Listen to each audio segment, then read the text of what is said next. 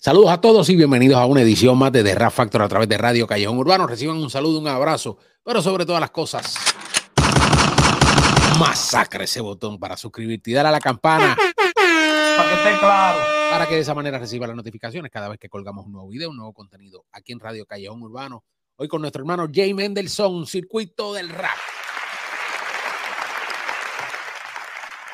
Agradeciendo obviamente sus, sus visualizaciones, sus suscripciones y de igual manera también ese like, ese like es bien importante. Comenta y comparte.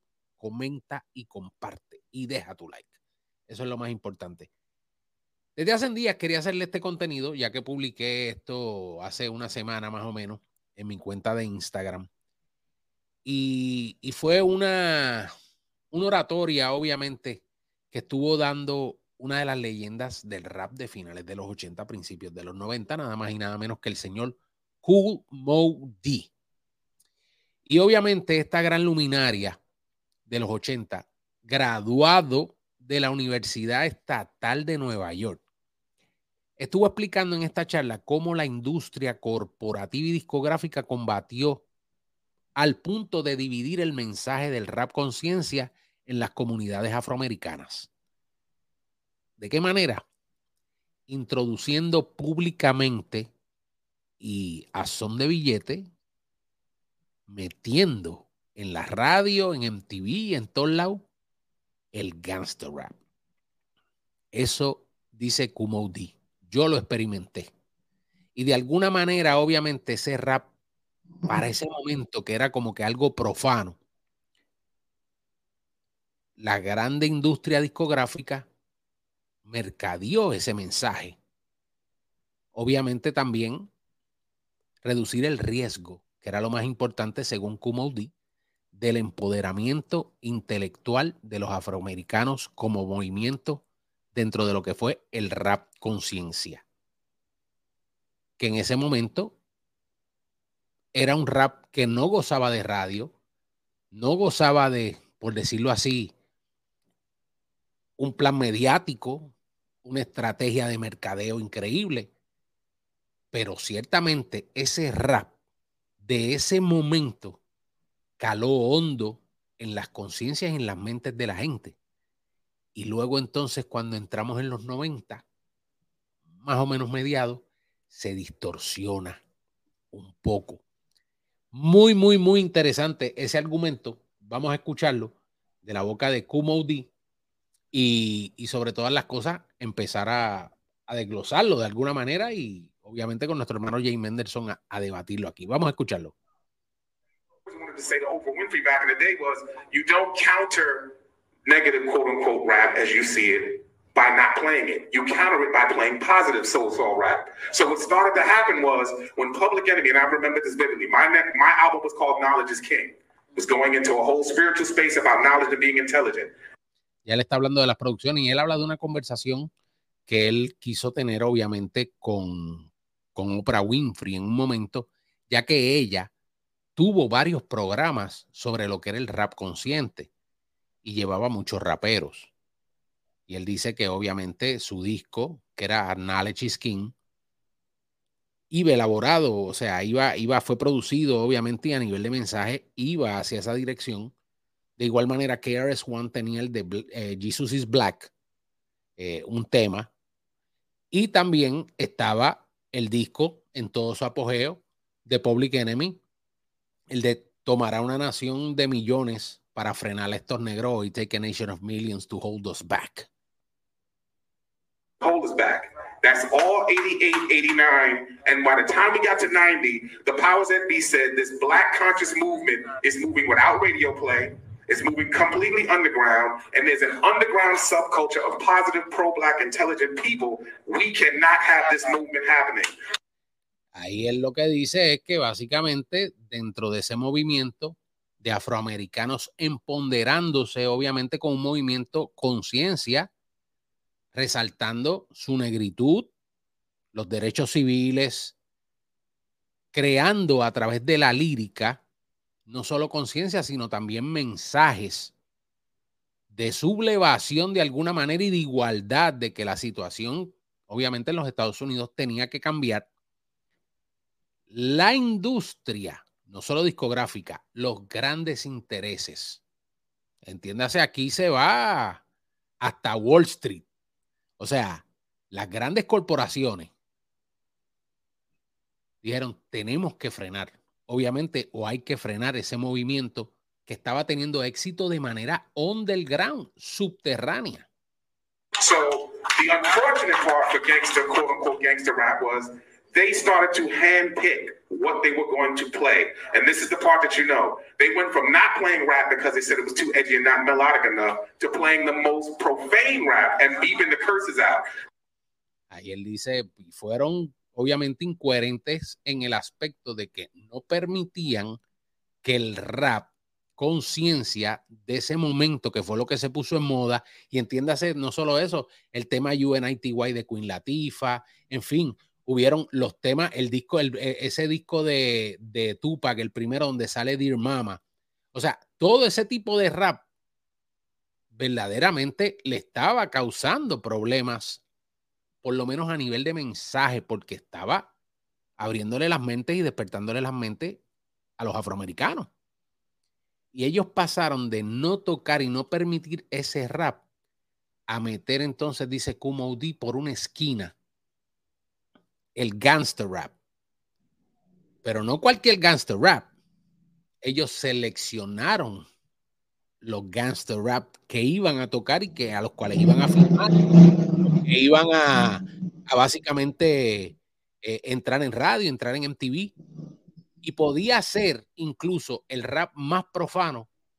Y él dice, y era ridículo, porque entonces te cortaban las canciones, que es lo que han hecho muchas veces, que te están censurando los temas, que hasta hoy el día lo hacen, te tocan un tema de Bad Bunny, te, te pueden tocar un tema del que sea, y es censurado, o sea, básicamente ni la mitad de la letra ya sale. That's how bad they wanted to get that content on the radio. One of the things So, eso fue lo que estuvo diciendo Cool Mo ¿Qué tú opinas de esa historia y sobre todo, eh, qué análisis nos puedes dar, Jay? Saludando a, la gran comunidad de Radio Callejón Urbano de Rap Factor. Eh, bueno, realmente las grandes corporaciones intentaron eh, a través del, del gangsta rap de, desviar el mensaje que estaba llegando contundentemente a la juventud de, afroamericanos de esos momentos eh, con el gangsta rap, como había dicho, pero ellos no se percataron de que también en el gangsta rap hubo un movimiento de un grupo que se fueron culturizando y a través, a través del mismo gangsta rap empezaron a hacer ese, ese mismo nivel de letra que iba despertando a la gente. Entonces, eh, lo que ellos quisieron hacer en un principio como que no les resultó. Lo, que las grandes industrias buscaban con el gangsta rap, al final eh, terminó siendo prácticamente lo mismo, porque a nivel de, en el Gansa Rap, hay muchos Gansa Rap que llevan un buen mensaje con el objetivo de despertar la mente de la gente. Y ahí fue que ellos empezaron a darse cuenta que ya lo, la, comunidad afroamericana, eh, eh, evidentemente esos que estaban haciendo rap, se le habían ido de la mano con todo y las inversiones que ellos habían hecho. A través del mismo Gangsta Rap se estaban haciendo rap de protesta, rap conciencia, y eso no le gustó en nada a la industria porque el objetivo de ellos invertir en ese, en ese rap no era ese, sino era que, que la sociedad afroamericana se mantuviera dividida y prácticamente a ciegas, o sea, que, que la gente no, no tuviera la oportunidad de despertar y tener una mejor forma de vida, sino que se mantuvieran en ese, en eso que se canta siempre a nivel de gangsta rap, de que de la delincuencia, el, mensaje crudo del barrio, y no pasó así, ya hubieron muchos intérpretes de, de rap, que luego de que se pegaron con ese tipo de letra muy cruda, ellos empezaron a refinarse y empezaron a, hacer protestas eh, y hacer unos temas con mayor nivel de conciencia y ahí fue que se detonó una nueva corriente dentro del mismo Ganta Rap, que es un rap conciencia que llevó a mucha gente a despertar y hacer la cosa de una manera más correcta. Entonces ahí ya la, el estatus el status quo de la sociedad empezó a entender que no tenía control sobre la, la comunidad afroamericana. Ahí fue que ya lo, la comunidad afroamericana se le fue de la mano a los blancos y ya ellos tuvieron que darle banda. Ya ellos no le cogían, como se dice en República Dominicana, corte a, esos grandes poderes que habían en aquel momento. Inclusive a través del, del Rap se le dio a mucha gente participación en, y apoyo dentro de cadena televisiva que anteriormente era difícil. Tuve un afroamericano eh, tener cierta participación en ese tipo de medios de comunicación, pero las cosas al final no le salieron como ellos pensaron y la gente se pudieron culturizar y pudieron tener un crecimiento intelectual bastante amplio y se hicieron muchísimas protestas dentro del mismo Kansas Rap. Yo, yo comparto esa idea tuya, pero en un principio sí entiendo lo que me quiere decir con Moody. Ahora yo lo voy a desglosar dentro de la historia que yo conozco y que yo viví. El rap gangster ciertamente con gente como, y lo voy a decir, Ice-T no es el pionero del gangster rap. No. Más, sí es uno de los pioneros en cuanto a la incidencia popular y hacer el gangster rap comercial. Él obviamente ya estaba paralelo, o diríamos que ya King T, que era muy amigo de Ice-T, ya rapeaba. Y Ice-T siempre ha dado esa deferencia, eh, obviamente porque al él quedarse completamente huérfano se va a vivir a Los Ángeles con una tía. Y entra hasta en una escuela de música y demás y le gustaba el rock, porque su primo, con el que vivía, ya que vivía con su tía, el hijo de la tía, que era su primo, el tipo era amante del rock, del rock pesado. ¿Qué pasa? Que entonces cuando él ah, empieza a hacer los intentos de música, no es hasta que llega, obviamente, al tema Six in the Morning, que ese fue el tema que, obviamente puso a Ice-T adelante, que era de alguna manera algo parecido un poco a lo que ya estaba haciendo otro gangster rap, que ese sí se le puede denominar como el primero, pero hay siempre su debate, que era Schoolie D en Filadelfia. Ya, ya, eh, si más no me equivoco, entiendo de que ya Coogee Rap en Nueva York, que es obviamente, por decirlo así, el padrino y el padre a nivel de inspiración musical de un Nas, ya estaba haciendo rap, gangster rap en Nueva York. Pero el, el, dentro del tema, el gangster rap se vivió crudo, se vivió, se vivió en, ese principio. En ese principio sí hasta, hasta que llega, o sea, ellos trataron de girar la industria del rap, obviamente, no solo para lucrarse, sino también darle de alguna manera, vamos a darle un poder a dos o tres, de manera, para que ustedes entiendan, ignorantes que canten sus lujurias y todos estos temas de, de, ganga y, y de criminalidad y de y, vamos a dejar que, obviamente, esto, y esto, aquí hay teorías conspirativas incluso con el crack y con, con, la heroína en los Estados Unidos, en las comunidades más vulnerables, que fue en el levantamiento de las panteras negras y demás, y otros movimientos que, pues básicamente el mismo gobierno se dice que metió la droga en esos sitios. Claro. Que los negros se autodestruyeran y las comunidades vulnerables, en latinos incluidos, y todo el mundo se autodestruyera. Pero ¿qué sucede?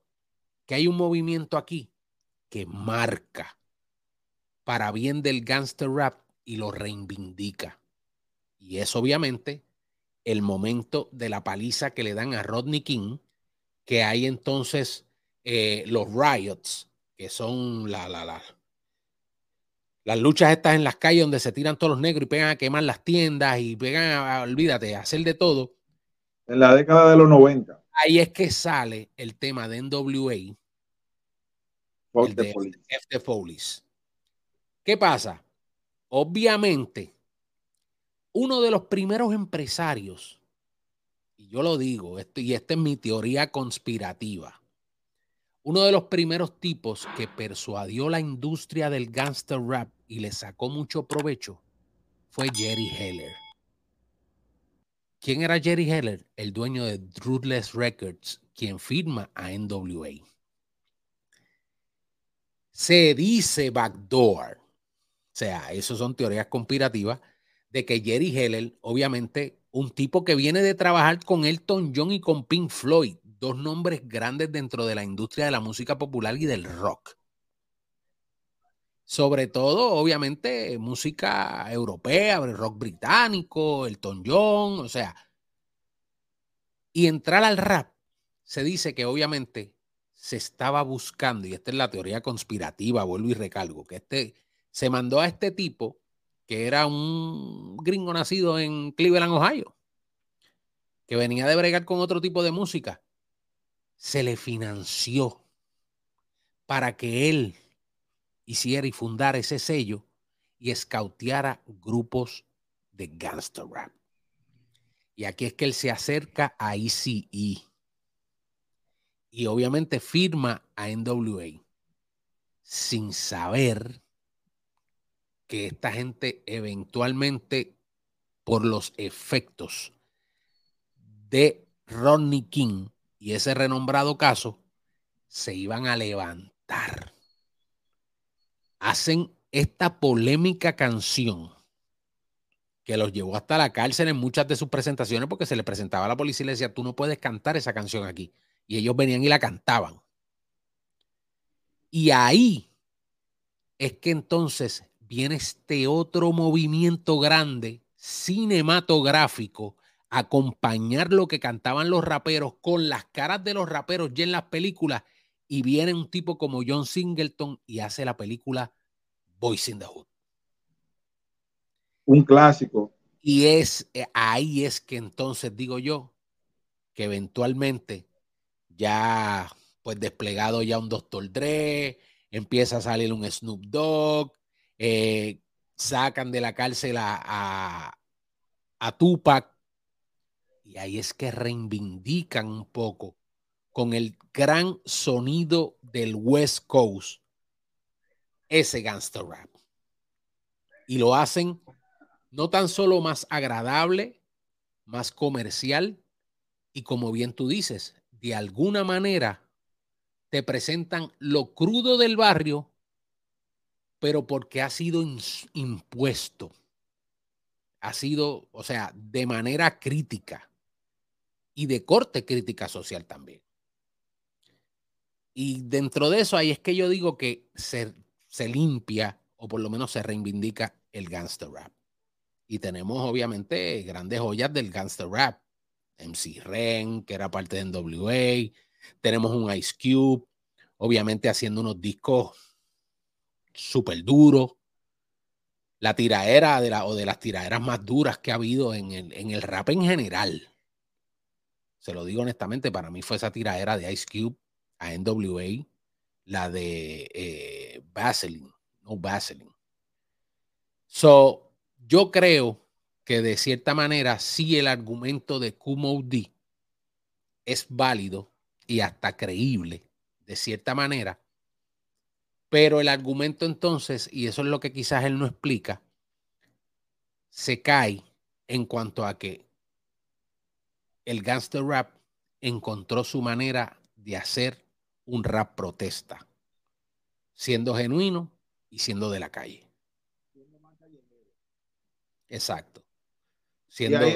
Ahí, es que, yo digo que el gangsta rap, ahí fue que empezó ya la comunidad negra, ahí se le dé la mano al status quo, o sea, ya ahí empezaron los propios negros a tener su propio sello diquero, su propia compañía cinematográfica, y ya ahí ellos no lo podían parar porque los lo, lo, que formaban ese movimiento ya tenían dinero que consiguieron a través de toda esa firma y de todas esas inversiones que hicieron los medios tradicionales. Y ellos crearon una, su propia industria. Y ahí fue que ellos se les fueron de la mano, ya ellos no podían trazarle pauta al movimiento. Y el movimiento venía con otros colores, con una nueva, con una nueva una forma callejera, pero a la vez eh, letrada de decir la cosa y, y el gangsta rap dio otro, dio un giro bastante grande hasta el sol de hoy. O sea, de ahí para allá surgieron artistas como Nas y por ahí, eh, este mismo muchacho que ganó el Pulitzer, ¿cómo se llama? Se me olvida ahora. El fin es que el, el Gansa Rap dio un giro bastante grande que, que, llevó a la comunidad negra a dar un paso gigantesco en a, crecimiento, se refiere, en, en, todo, en todo tipo de vertientes de la comunidad. Claro, y, y, y, por ahí entonces el resto, pues podríamos decir que es historia. Ya en el 89, pues ustedes saben, como les dije, eh, Ice Cube, parte de lo que fue NWA, NWA por, por desacuerdos de unos pagos de regalía contra el propio Jerry Heller. Y luego, luego, después, dos años más tarde, hasta Dr. Dre tuvo una disputa con él y también se fue de, de Death Row, en lo cual, pues, Jerry Heller demandó, creo que fue como por ciento y pico de millones eh, a Dr. Dre por difamación. Pues pero la perdió esa demanda. Sí, esa demanda yo creo que él la perdió, sí, él la perdió. Y, y, de hecho, hasta el punto de que cuando él muere, obviamente en el 2016, Ice Cube saca una canción que dice, no voy a malgastar una lágrima en ti. y era una duro. o sea, hasta, hasta, la muerte, ni me vas a sacar las lágrimas porque te moriste. Porque obviamente Jerry Heddle se alega de que era un acaparador y obviamente... No, porque es que la, el objetivo del... La, la, teoría conspirativa era obviamente darle ese repunte a, es que, a, al gangster rap y, y, financiado pues por las grandes corporaciones. Es que a, en un principio, o sea, ese no era el objetivo de ellos. Ellos pensaban que ellos iban a poder manipular a esos muchachos de ese momento a su antojo. Y ellos, ellos no, no, no le llegaron a que esos tipos se, se nutrieron y, y, dijeron, no, espérate, no es por ahí, es por aquí. Ahí empezaron los problemas hasta que se separaron. Pero en verdad, los tigres del Ganta Rap tienen su mente bien poeta. Sin lugar a dudas. ¿Ustedes qué opinan? ¿Qué creen? Déjenme ahí abajo su comentario, regálenos un like, compartan este contenido, pero sobre todas las cosas, masacra ese botón de suscribirte y dale a la campana para que reciba las notificaciones cada vez que colgamos un nuevo video. Este fue Jay Mendelson, Circuito del Rap, Low Q. Será hasta la próxima. Bonito día.